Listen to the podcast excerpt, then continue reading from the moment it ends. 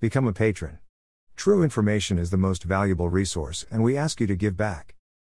Dieses Video for Deutsche YouTube Nutzer mit ProxTube insparen, http colon slash slash www.proxtube.de. Das Leben des Zeknjährigen Mädchens für Erfahrt eine dramatische Wendy, ALSS von ihrem Vater in den rumänischen Karpaten in die Hände unbekannter Männer gegeben und Kurs darauf bei einer Auktion in den Berliner Kinderhandler Ronny verkauft wird.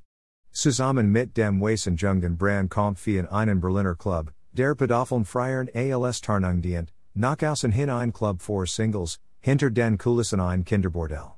Johannes Guthen ist nur einer der Täter aus den höchsten Kreisen von Wirtschaft, Justiz und Politik, die Kinder benutzen wie wer und dabei kein Unrechtsbewusstsein haben.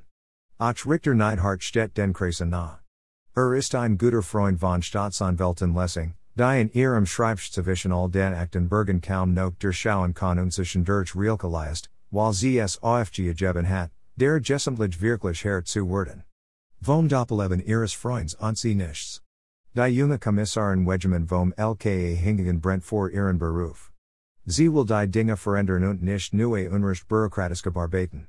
Der Club, in dem viel landet, ist schon länger in ihrem Visier.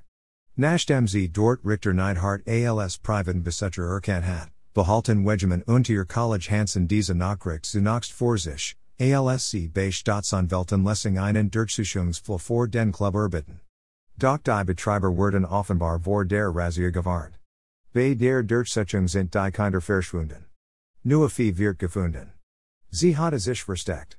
Als Staatsanwältin Lessing Erfahrt, das die Kommissarin ihr den Hinweis auf Richter Neidhart verenthalten hat, kundig sie Wegemann die Zusammenarbeit auf. Tiefgreifender jedoch ist der Schock über das mögliche Doppelleben ihres besten Freunds. Doch ihr Impuls, Fee und die Kinder zu schützen, ist größer, und sie beschließt, Kommissarin Wegemann vorbehaltlos zu unterstützen. Uncut FSK 16 version, Deutschland 2012. Email address. Subscribe.